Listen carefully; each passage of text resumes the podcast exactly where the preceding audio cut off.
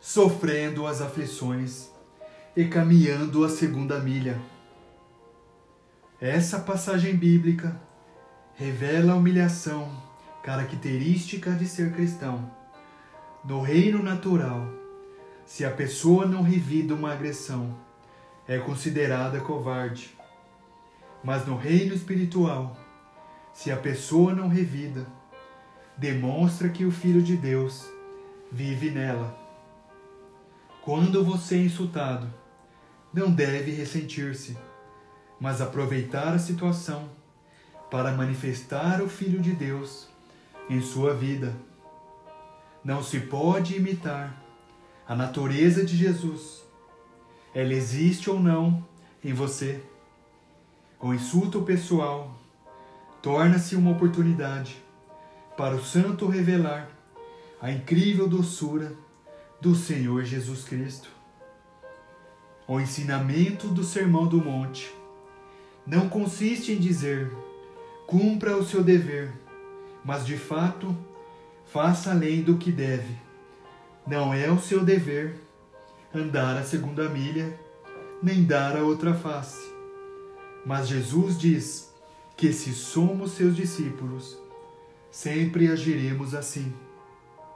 Não diremos, bem, não aguento mais, tenho sido tão mal interpretado e mal compreendido.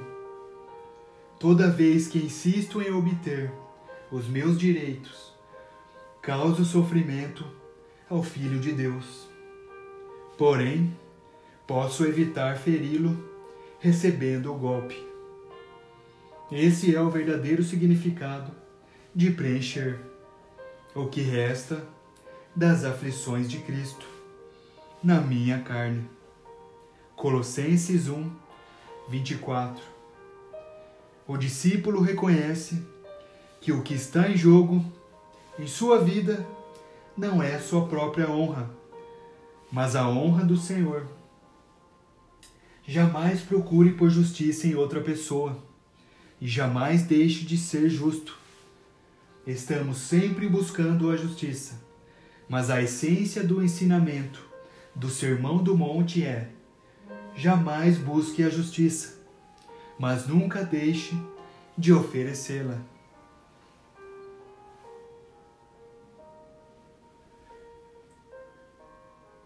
Mas eu lhes digo: não resistam ao perverso. Se alguém o ferir na face direita, ofereça-lhe também a outra. Mateus 5, 39